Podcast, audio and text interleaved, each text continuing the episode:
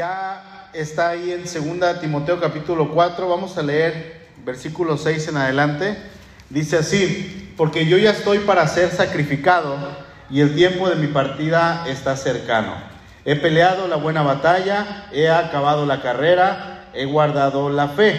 Por lo demás, me está guardada la corona de justicia, la cual me, me dará el Señor, juez justo, en aquel día, y no solo a mí, sino también a todos los que aman su venida. Hasta ahí vamos a leer. Voy a hacerle varias preguntas, obviamente esperando que usted las responda en su corazón y, que usted tome nota de ellas ahí en su corazón. Si quiere apuntarlas y escribe rápido, pues también estaré bien. Pero la primera pregunta es, ¿cómo termina alguien, cómo termina bien algo que se inicia?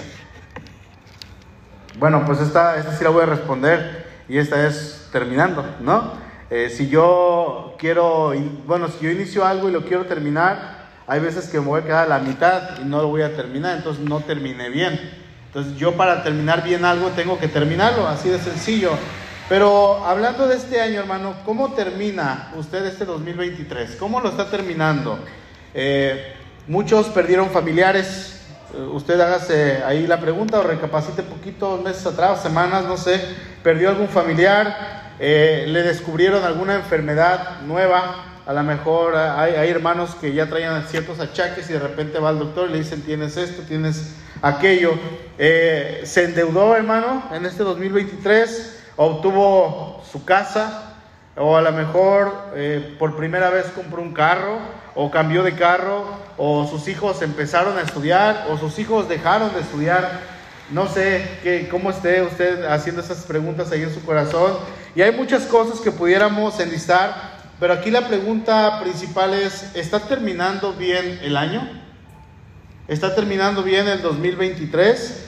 Y, otra pregunta que es importante es, ¿sigue firme en Cristo hoy al terminar este 2023? ¿Está terminando bien su carrera en la fe? ¿Peleó con denuedo la batalla de cada día de este año? Y estas simples preguntas nos ayudan a reflexionar un poquito acerca de cómo estamos terminando hoy, este año. Estamos literalmente en el último día del 2023. Decía ahorita al empezar el servicio, los que llegaron un poquito después, estamos en la última semana del 2023, estamos en el último día de la semana, estamos en el último día del año, en el último mes, ¿verdad? Y, y estamos reunidos para alabar a nuestro Señor quiero seguir con algunas preguntas. Y esta pregunta es importante. ¿Qué pasaría, hermano, si hoy fuera su último día en este mundo? ¿Qué pasaría? Terminamos el servicio, ya en un ratito más nos despedimos, nos damos el abrazo, nos vamos a casa, unos se van a dormir, otros se van a cenar, otros se van con la familia, se van con algunos hermanos, pero resulta que se va y en esta noche muere. No lo pensamos seguido, ¿verdad? ¿Qué tal si me voy hoy a la noche a la casa y ya no despierto o ya no salgo o ni siquiera llego a la casa y eso que vivo aquí a un kilómetro? No, no lo pensamos mucho, pero eh, aunque usted me diga que está sano, que se siente bien, bueno, a futbolistas profesionales en pleno partido están jugando, se detienen poquito y caen muertos. ¿Por qué? Porque les dio un infarto fulminante, que, que de un momento a otro usted tenga un accidente de camino a casa, yo no sé, sea de carro o sea eh, ahí en su casa, un resbalón, un tropiezo, algo que eh, eh, esté cenando hoy en la cena de, fin de año y por querer atragantarse y agarrar más que los demás, se le atora algo aquí en el, en el buchi, dijeran por ahí, y, y, ahí queda, ya no pasa de ese momento. No, no quiero ser hermano fatalista, pero no estamos exentos de cualquiera de estas cosas que se desconecte el árbol de Navidad, que los niños pasaron corriendo, que ya no tendría que estar el árbol de Navidad, ¿no? Pero bueno, ahí está el árbol, pasan los niños o pasa alguien, se tropieza, lo desconecta, va usted, lo quiere conectar y se electrocuta, ¿no? Y, y ahí queda. O sea, ¿qué pasaría, hermanos, si hoy, por cualquier cosa, hoy 31 de diciembre, muriera, porque podemos morir cualquier día del año, podemos morir en enero, en marzo, en junio, en agosto, en la semana 50, 51, en la semana 48, en la que sea, pero ¿qué pasaría si muere hoy, 31 de diciembre del 2023? La pregunta es, ¿cómo está terminando el año? ¿Cómo está terminando su vida? ¿Usted está terminando bien este año? tal y como se lo propuso el 31 de diciembre del 2022? Porque usted hizo metas, usted se propuso muchas cosas, está terminando como usted se propuso hacerlo. Y le doy unos segundos. ¿Cumplió todo lo que dijo que iba a hacer? Porque a veces no lo hacemos, a veces sí. Otra pregunta es, al terminar este año, ¿se siente bien? ¿Se siente mal? ¿Acaso siente a lo mejor que no encuentra la salida? ¿Cómo se siente, hermano, en cuanto a la bendición de Dios en su vida? Eh, fíjese, el apóstol Pablo, después de dejar una larga lista de instrucciones para la iglesia, para Timoteo, para Tito, para los Efesios, para los de Colosas, para todas las iglesias y para nosotros, eh, este hombre, después de dejar todo esto, y después de tener un ministerio fructífero por 30 años, poquito más, poquito menos, ahora en esta última carta se despide de su discípulo, su hijo en la fe, Timoteo, y resulta que es la última carta que él escribe, y en estas últimas palabras que él deja plasmadas, él dice en el verso 6, porque yo ya estoy para ser sacrificado y el tiempo de mi partida está cercano. Ahora, Pablo se encuentra encarcelado.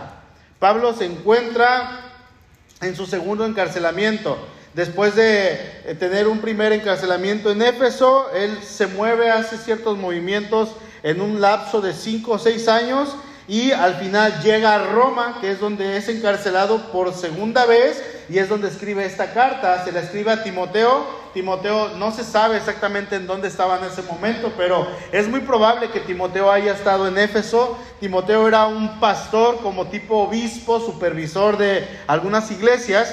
Y este varón se encargaba de andar checando las iglesias que funcionaran bien, que tuvieran sana doctrina, que participaran de la fe, que hicieran la comunión, todo esto. Entonces Timoteo tenía su base de operaciones en Éfeso. Y él se movía hacia distintos lugares desde Éfeso. Así es que la carta va dirigida hacia Éfeso para Timoteo, para que este varón la leyera. Pero Pablo se encontraba en la cárcel. Y aquí la pregunta es, ¿qué de honor hay estar en la cárcel? ¿Qué de bueno hay estar en la cárcel? Porque hasta la fecha, hermanos, yo no he visto a alguien que diga, estuve en la cárcel, estoy contento y que lo grite a los cuatro vientos, que esté orgulloso de que esté en la cárcel, pero no, hermanos, es todo lo contrario. Mucha gente oculta que estuvo en la cárcel. En su currículum no pone que estuvo en la cárcel. Cuando va a buscar trabajo, les cuesta trabajo. ¿Por qué? Porque no pudo encontrar debido a que el gerente o el jefe no lo contrató porque se enteró de que estuvo en la cárcel. Hay cierto desprecio, hay gente que no los quiere, hay como una repelencia. Pero, hermano, Pablo está en este momento en la cárcel. Pablo está solo. Él, él, está en este momento, se encuentra sin nadie en este lugar. Dice ahí en el versículo 16, dice capítulo 4, dice, en mi primera defensa ninguno estuvo a mi lado, sino que todos me desampararon. Pablo se encontraba solo, literalmente solo. ¿Sí? No está hablando de su primer encarcelamiento en Éfeso, está hablando en su defensa aquí en Roma, ya estando en su segundo encarcelamiento. Dice, todos me desampararon. ¿Por qué no fueron con él? Bueno, probablemente porque al momento de presentarse junto a él y decir que eran sus amigos, temían que los arrestaran por ser cristianos también. Temían que ellos profesaran la misma fe que Pablo y las autoridades los detuvieran por estar con el apóstol Pablo. Entonces, él está solo, obviamente Dios está con él, Dios le da confianza, pero no había personas con él, sino solamente el Señor. Ahora, ¿cuáles son los rasgos de una persona que termina bien lo que empezó? Hay por lo menos tres puntos en estos versículos que quiero resaltar en esta noche, hermano, y en los cuales podemos decir que estamos, sí o no terminando bien este 2023. Usted lo va a analizar en su corazón. Y dice el versículo 6, porque yo ya estoy para ser sacrificado, dice Pablo, y el tiempo de mi partida está cercano, ¿ok? Para terminar bien, punto número uno, para terminar bien, es necesario aceptar las consecuencias de lo que hiciste, hermano, anteriormente y en base a todo lo que tú hiciste, entiéndase, este 2023, tú estar bien con Dios, tú estar en paz con Dios. Pablo está a punto de ser ejecutado en Roma. Estaba buscando alguna información de Pablo en cuanto a videos, me encontré la película de Pablo, no sé si la vieron, y, y me aparece específicamente donde está escribiendo a Timoteo y donde está escribiendo a algunos hermanos y donde se dirige hacia el momento de su muerte. Él está a punto de ser decapitado eh, eh, en este lugar y, resulta que es interesante que no lo ejecutan por homicidio, por robo, por falso testimonio, por ser borracho, por ser mentiroso. No, hermano, de hecho los cargos que Pablo enfrentaba ni siquiera tenían que ver con los sucesos que habían pasado dos años atrás, que es la muerte del fuego o el, el, imperio completamente incendiado. No sé si sepan de esto, ya lo sabemos creo algunos, pero el emperador Nerón tenía su palacio y había una propiedad junto a su palacio. Y él quería esa propiedad. Va con el dueño de la propiedad y el, el dueño de la propiedad le dice, no te la voy a vender, es mía, le dijo al emperador. Y este hombre enfurecido, loco de la cabeza, va y le prende fuego a la casa de este hombre. Y ese fuego se propaga y se pasa a la casa de al lado, y a la casa de al lado, y a la casa de al lado, hasta que todo Roma se incendia. ¿Y qué es lo que hace Nerón para soltarse de la culpa? Él dice, fueron los cristianos. Y comienza una persecución contra los cristianos, los comienzan a ejecutar, los comienzan a matar, los comienzan a perseguir por causa de que este hombre les echa la culpa.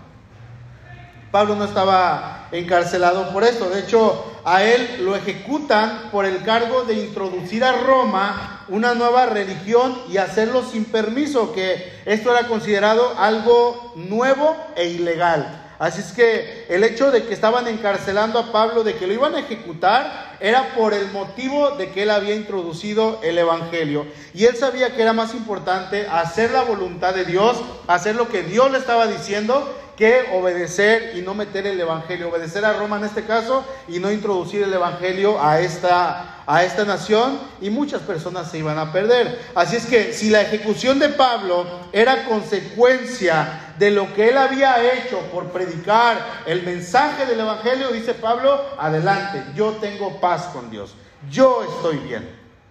Estoy para ser ejecutado y el tiempo de mi partida está cercano. Punto. No dice más. Ahorita vamos a hablar un poquito de eso.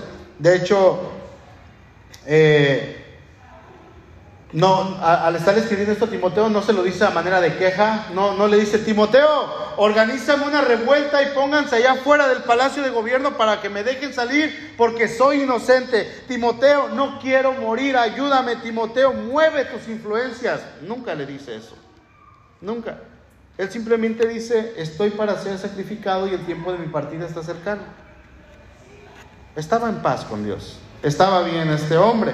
De hecho, ahí en Filipenses capítulo 1, se lo voy a leer en la nueva traducción viviente si gustan verlo en pantalla, dice el 20, tengo la plena seguridad y la esperanza que jamás seré avergonzado, sino que seguiré actuando con valor por Cristo, como lo he hecho en el pasado, y confío en que mi vida dará honor a Cristo, sea que yo viva o muera, pues para mí vivir significa vivir para Cristo y morir es aún mejor. Pero si vivo, puedo realizar más labor fructífera para Cristo. Así que realmente no sé qué es mejor. Estoy dividido entre dos deseos. Quisiera partir y estar con Cristo, lo cual sería mucho mejor para mí. Pero por el bien de ustedes es mejor que siga viviendo. Dice Pablo, yo no sé si morirme o yo no sé si no morirme. Yo en mi deseo quisiera morirme para estar con el Señor pero creo que por provecho y para que ustedes sigan creciendo en la fe, Dios me va a permitir estar aquí. Él estaba en su primer encarcelamiento en Éfeso.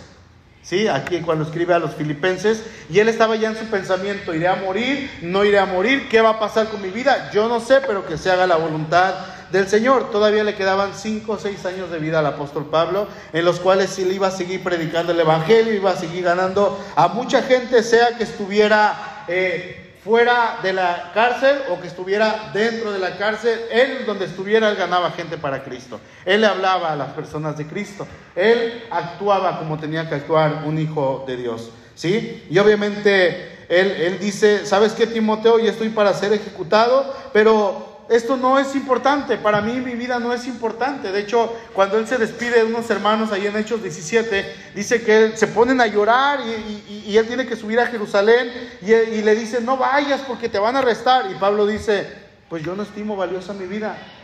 Mi vida no es importante para mí, con tal de que acabe la carrera, yo voy hacia adelante. Yo estoy en paz con Dios, yo estoy bien con Dios. Ahora, hay alguien, va, en la segunda carta de Pedro, por favor. Hay alguien que dice exactamente lo mismo que Pedro, que Pablo, perdón, y ese es el apóstol Pedro. Segunda carta, capítulo 1.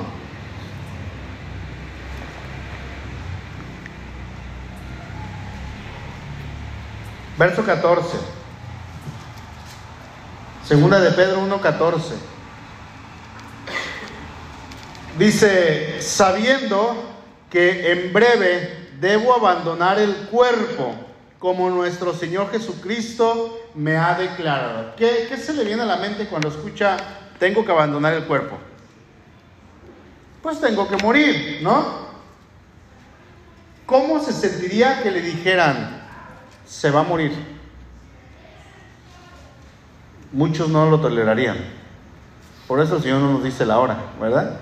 Que mejor nos llegue por enfermedad o por accidente o de sopetón, pero si supiéramos, imagínense que sepamos que en este 2024, ya por marzo, por junio, nos toca morir el 27, el 16, a las 3 de la tarde, ¿cómo estaríamos?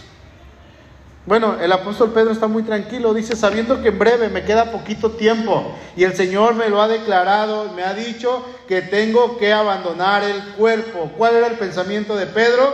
Que al ser arrestado, que al ser ejecutado, muerto por causa del Evangelio, el Evangelio siguiera expandiéndose hasta el final, aun si él moría, su vida no era importante para él.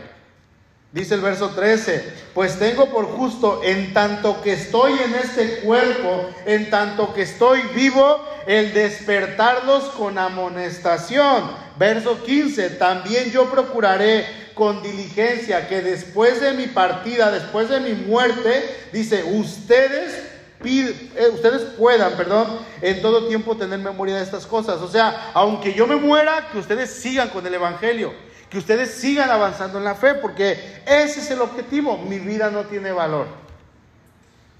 Él estaba en paz con Dios. Daniel en el foso de los leones. ¿Por qué fue llevado al pozo de los leones? O al foso. ¿Es foso o pozo? Pozo. ¿Por qué fue llevado al pozo de los leones? Porque este varón no quiso arrodillarse y orar ante y dejar de orar y orar solamente al emperador o al rey él dijo, no, y, lo, lo, están espiando, lo cachan que está orando a Dios y se lo llevan para que los leones se lo coman. Resulta que este varón, por causa de su fe, por causa de su convicción, es llevado hasta el momento culminante de estar entre la vida y la muerte. Y él dice, perdóneme, él dice, si estoy en este momento, adelante, que me avienten al foso de los leones. Unos capítulos eh, atrás, sus amigos ¿Qué pasa con ellos? Los quieren llevar al fuego. ¿Por qué causa? Porque no se hincaron ante la estatua de Nabucodonosor. Y ellos dijeron, no nos vamos a hincar. Y si nos llevan allá, y esa es una consecuencia, y el morir quemados en ese horno es una consecuencia de mis convicciones de obedecer a Dios, adelante. No tenemos miedo, así es que vamos allá, pero no nos vamos a detener. Ellos estaban en paz con Dios, estaban tranquilos, listos para morir en cualquier momento. Y usted, hermano, ¿qué pasaría entonces si en este día, hoy, tuviera que partir? ¿Cómo estaría terminando? Porque Pablo, recuerde, está en la cárcel, está terminando. No está terminando su año, no está terminando una semana, no está terminando un ciclo. Él está terminando su vida en la cárcel, pero él dice, estoy tranquilo, estoy en paz. Juan capítulo 14, verso 27. La paz les dejo, mi paz les doy. Yo no se las doy, dice el Señor, como se las da el mundo. No se turbe su corazón y tengan miedo. Versículo 1. No se turbe su corazón. ¿Creen en Dios? Crean también en mí. ¿Qué no han creído en mí? ¿Qué no tienen paz? ¿Qué no se supone que yo les he traído esa paz que pasa sobre que pasa todo entendimiento y que ustedes ni siquiera aún pueden entenderla, crean en Dios, sí, pero crean también en mí. Yo les estoy dejando mi paz. Pablo estaba perfectamente tranquilo hasta ese momento de su vida. Por eso él dice en un solo versículo, hermanos, el verso 6, estoy por partir, el tiempo de mi partida está cercano. Ah, a lo que seguíamos, Timoteo. Y sigue con otra cosa.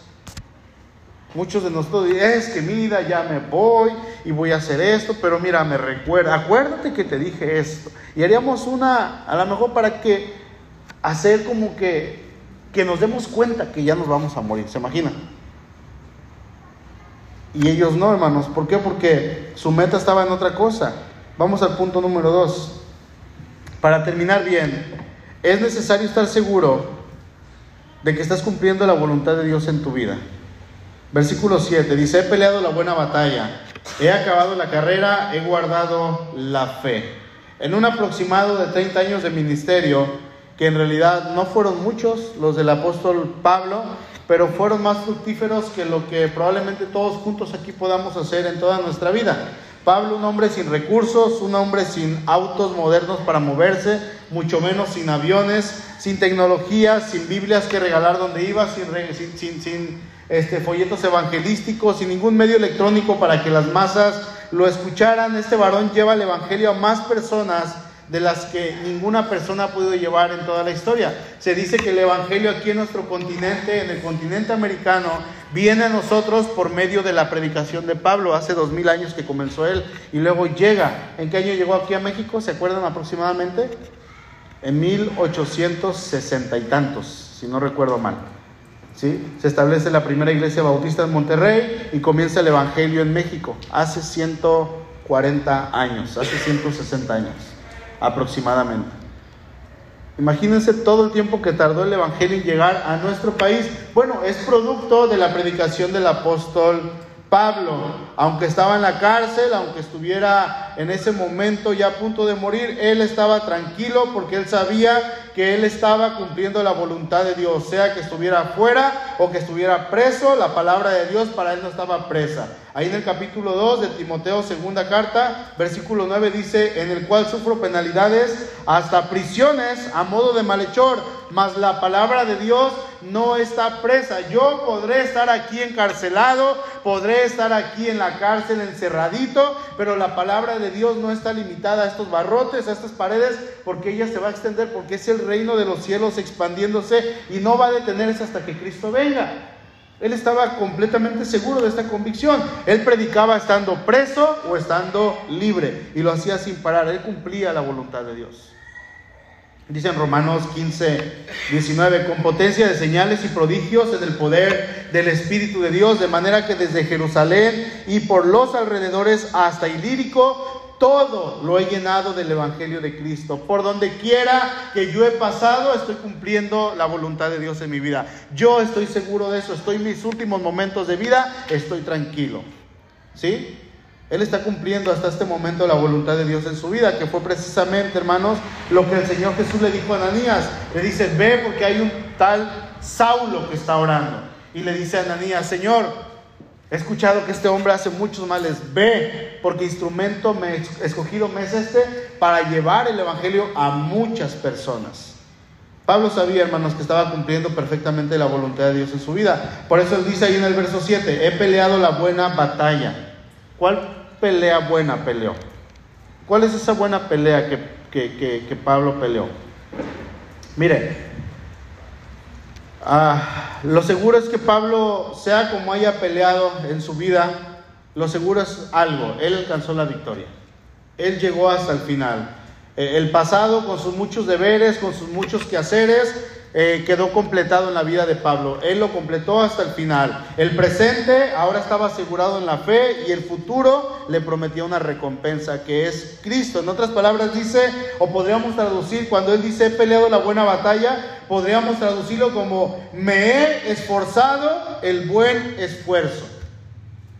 Así es una traducción que podría ser. Me he esforzado el buen esfuerzo. Y este consejo le da a Timoteo, le dice, esfuérzate el buen esfuerzo. O sea, en la primera carta, capítulo 6, versículo 12, le dice, pelea la buena batalla de la fe, peleala, echa mano de la vida eterna, a la cual fuiste llamado, habiendo hecho la buena profesión delante de muchos testigos. Pelea, Timoteo, la buena batalla. Ahí en Apocalipsis 2, el Señor le dice a la iglesia de Esmirna, que en esta carrera, en esa fe, en esa vida en la cual ellos ahora estaban llamados a ser sus discípulos, les dice, avancen, avancen, sean fieles no solamente para salir de la cárcel, pero sí sean fieles hasta la muerte. Si es que es necesario. Apocalipsis 2.10, no temas en nada de lo que vas a padecer. He aquí, el diablo echará a alguno de ustedes en la cárcel para que sean probados y tendrá tribulación por 10 días. Sean fieles hasta la muerte o ser fiel hasta la muerte y yo te daré la corona de la vida. ¿Cuántos mártires, cuántos cristianos no han dado su vida por pelear la buena batalla? A lo largo de dos mil años. Y, y aún más, antes de Cristo hubo gente de fe en Dios, que dio su vida Busque por favor Hebreos capítulo 12.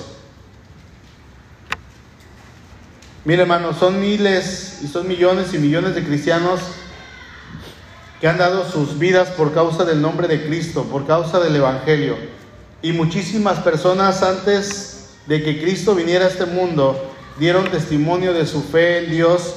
Y el escritor de Hebreos nos pone un ejemplo. Ahí en el capítulo 11 tenemos lo que muchos han llamado el Salón de los Héroes de la Fe o el Salón de la Fama de la Fe de la Biblia. Y hay una lista de muchísimas personas que al, final el escritor dice, y tiempo me faltaría para hablar de Jefté, de Sansón, y empieza a hablar de mucha gente, dice, de los cuales hay algo que me encanta, que dice, el mundo no era digno.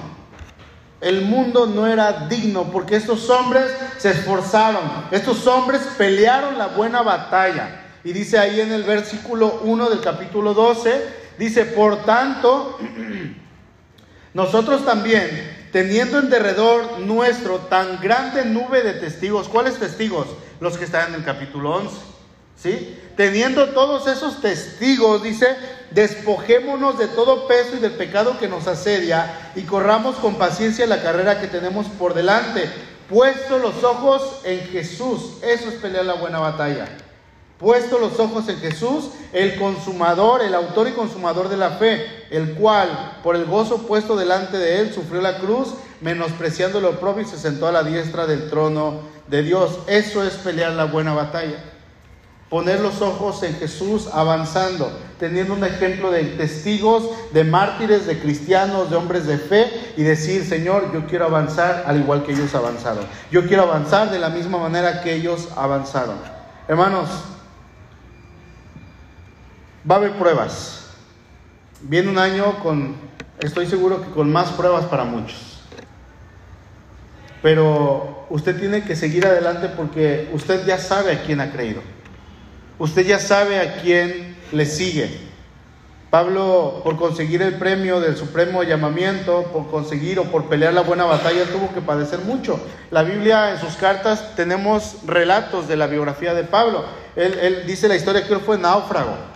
Él fue apedreado, sufrió hambres, cárceles, desprecios de su propia nación, perseguido para matarlo por causa del Evangelio, fue tratado como la escoria del mundo.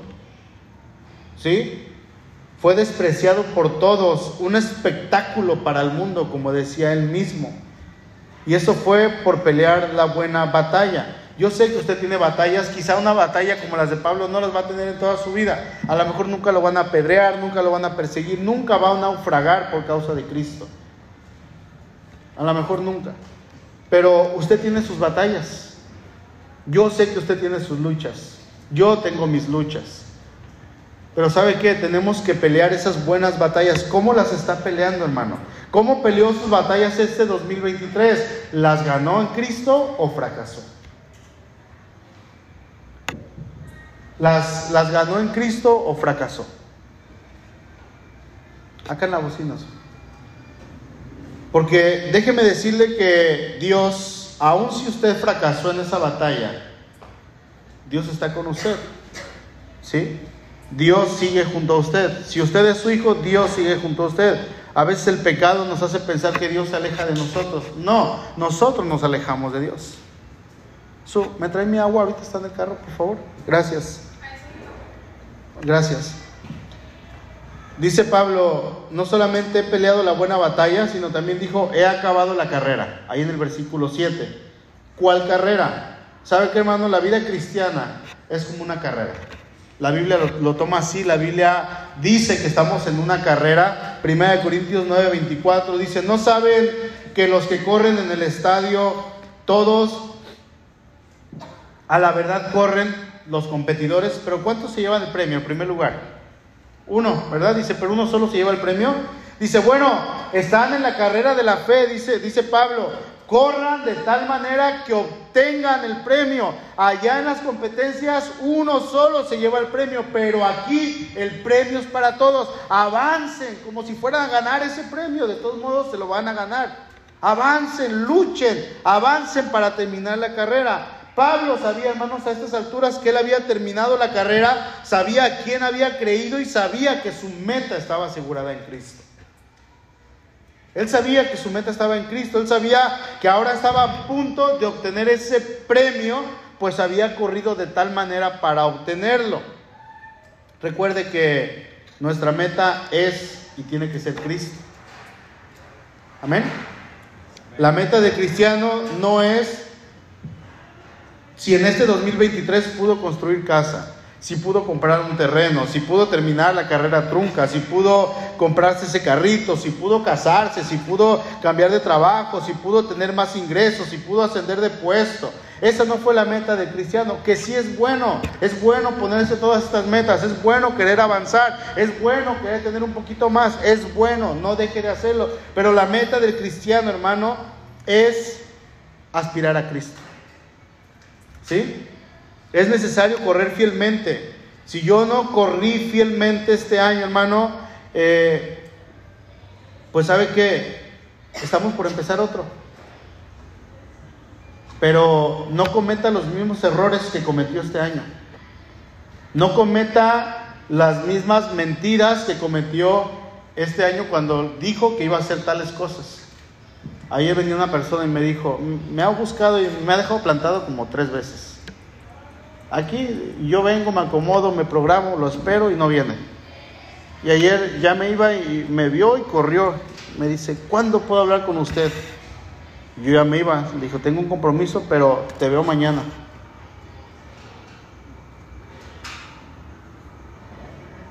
¿Puedes? Le dije. Mm, sí puedo, dice, sí puedo, tengo chance. Aquí nos vemos. Le dije, pero no mientas. Dije, ya no me mientas porque siempre me mientes. Me dices que vienes, me dices que vienes y que vienes, no mientas, le dije. Dice, no, no, no, es que mira, ahorita estoy bien, estoy bien. Solamente en la fe ando mal, pero estoy bien. Dije, pues andas mal en todo. Dije, deja de mentir. Si vas a decir que vas a venir, te espero aquí mañana. Hago una cita contigo. No vino. No vino. A veces eh, nos proponemos cosas, ¿no? Y, nos propusimos tantas cosas este 2023 y mentimos porque no las hicimos, ¿no? El, güey, vamos a empezar otro año, hay que hacerlas, pero no repita lo mismo que no hizo este año, hermano. Amén. Y dice finalmente el verso 7, he guardado la fe en esta última parte. O sea, hablando de aquella fe que él había comenzado, que, había comenzado en él, el llamado, que él mismo defendía como apóstol. ¿Sabe? Pablo fue uno de los principales defensores de la fe cristiana del siglo I y él sabía que hasta este momento él había guardado la fe, él había guardado lo que se le había encomendado, él estaba predicando de una manera bien. Por eso él sabe perfectamente que Dios tenía un galardón para él. Y con eso entramos al último punto. Dice el versículo 8. Por lo demás, me está guardada la corona de justicia, la cual me dará el Señor juez justo en aquel día, y no solo a mí, sino también a todos los que aman su venida. Y terminamos con el tercer punto. Para terminar bien, es necesario, hermano, estar seguro de que su recompensa viene del Señor. Es necesario que usted esté seguro de que su recompensa viene del Señor. Pablo no lucha por una recompensa, sino que él sabía que su recompensa final era Cristo. Él sabía quién iba, sabía que su objetivo final en su vida era Cristo. Hermano, el creyente no sirve a Dios por interés. El creyente no ama a Dios porque Él le vaya a dar algo. No ama a Dios por sus bendiciones. No busca a Dios por lo que Él nos pueda dar. El creyente, el cristiano, ama y sirve a Dios por la salvación que nos ha dado a través de Cristo. Ama a Dios porque ama a Cristo. Ama a Dios porque Cristo cambió su vida. Sabemos que la recompensa viene de Él y solamente de Él. Usted y yo amamos a Dios porque Él nos tiene una recompensa, no aquí, pero sí allá arriba. Y aún aquí vemos las bendiciones de Dios. Somos muy bendecidos, ¿sí o no? Tenemos salud, estamos de pie, estamos cuerdos, estamos bien, hermanos. Miren, estamos ya terminando este año y cantábamos ahorita, Dios ha sido bueno.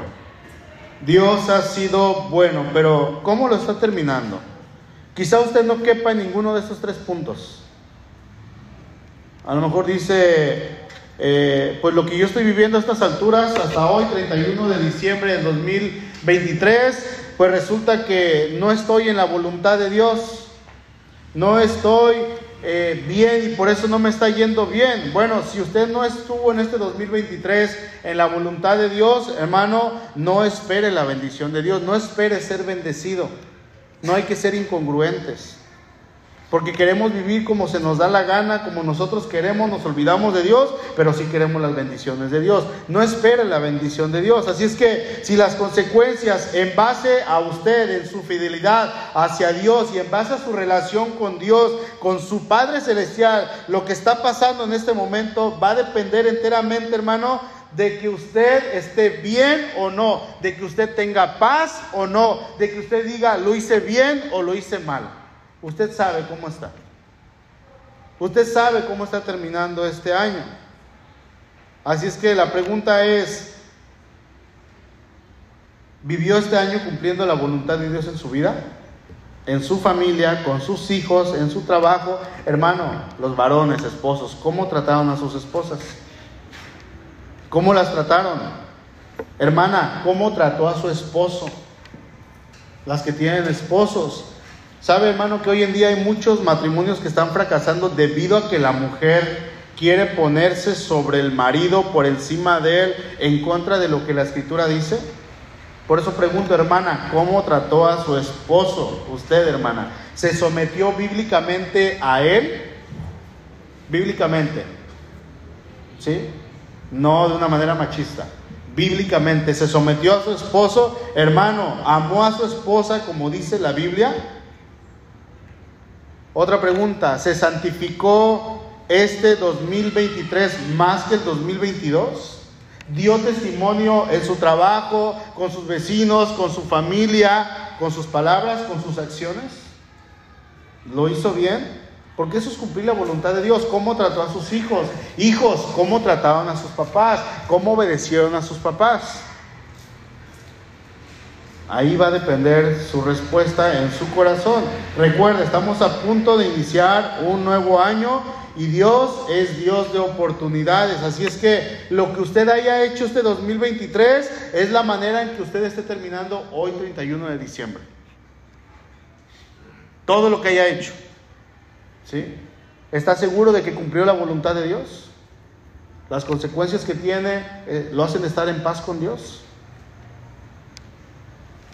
Me gustaría orar a Dios. Y sea como sea que se encuentre usted, sea, que a lo mejor usted se sienta que está mal, que fracasó, que cayó, que fue derrotado, o que está bien con Dios. Bueno, si está mal, en primer lugar hay que pedirle perdón al Señor. ¿Sí? Hay que entregar este año pidiendo perdón a Dios y una vez que pida perdón, dígale gracias. Hay que ser agradecidos con el Señor.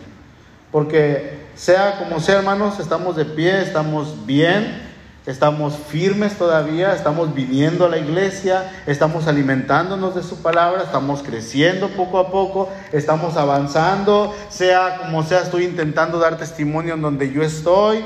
Bueno, siga, avance, pero hay que dar gracias a Dios. Yo no sé si quiera ponerse de pie, si quiera estar con los ojos cerrados en su lugar, pero si usted quiere hacer un compromiso con Dios, este, yo le invito a que se ponga de pie y ahí en su lugar que platique con Dios y que le diga, Señor, estoy terminando este año de tal manera, tú sabes mi corazón, tú sabes la manera en que estoy terminando, tú sabes si estoy bien contigo, si estoy bien con mi esposa, con mi esposo, con mis hijos, con mis papás, en mi trabajo, tú sabes cómo estoy. Y yo quiero hacer un compromiso contigo y en este 2024 esforzarme por ser mejor, ser un creyente mejor y estar en paz contigo. Cierra sus ojos si quiere ponerse de pie adelante, si no hay en su lugar. Padre, gracias.